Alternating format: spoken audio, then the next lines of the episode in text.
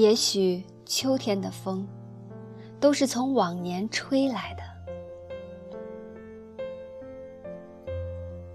冬是孤独，夏是离别，春是两者之间的桥梁。唯独秋，渗透所有的季节。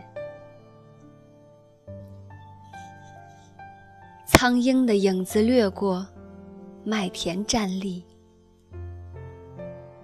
我成为夏天的解释者。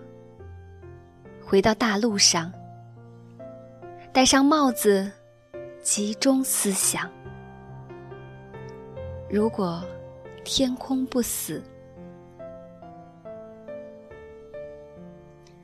秋天深了，神的家中，鹰在集合；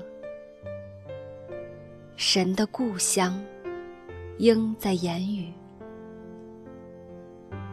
秋天深了，王在写诗。在这个世界上，秋天深了，该得到的尚未得到，该丧失的早已丧失。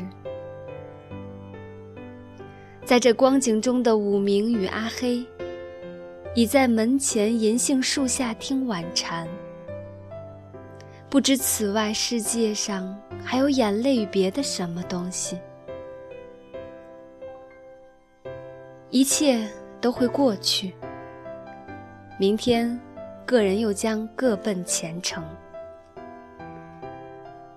生命无所谓长短，无所谓欢乐与哀愁，无所谓爱恨得失，一切都要过去。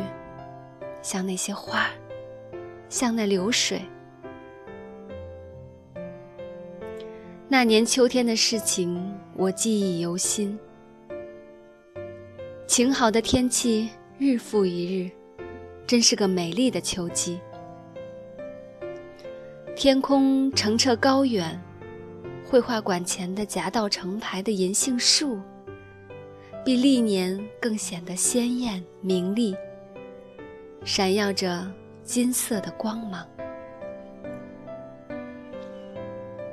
对我来说，那是人生二十年代的最后一个秋天。我最后想，其实，秋天不是秋天。秋天是夏天努力的进行着停止的那段时光吧。夏天是那么的炙热，像野兽一样充满着停不下来的能量，而那盈盈洒洒、满目金黄的秋，是理智的将这炙热的能量冷却的季节吧。热情之后的思念亦是如此。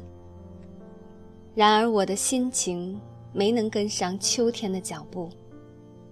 及时冷却下来。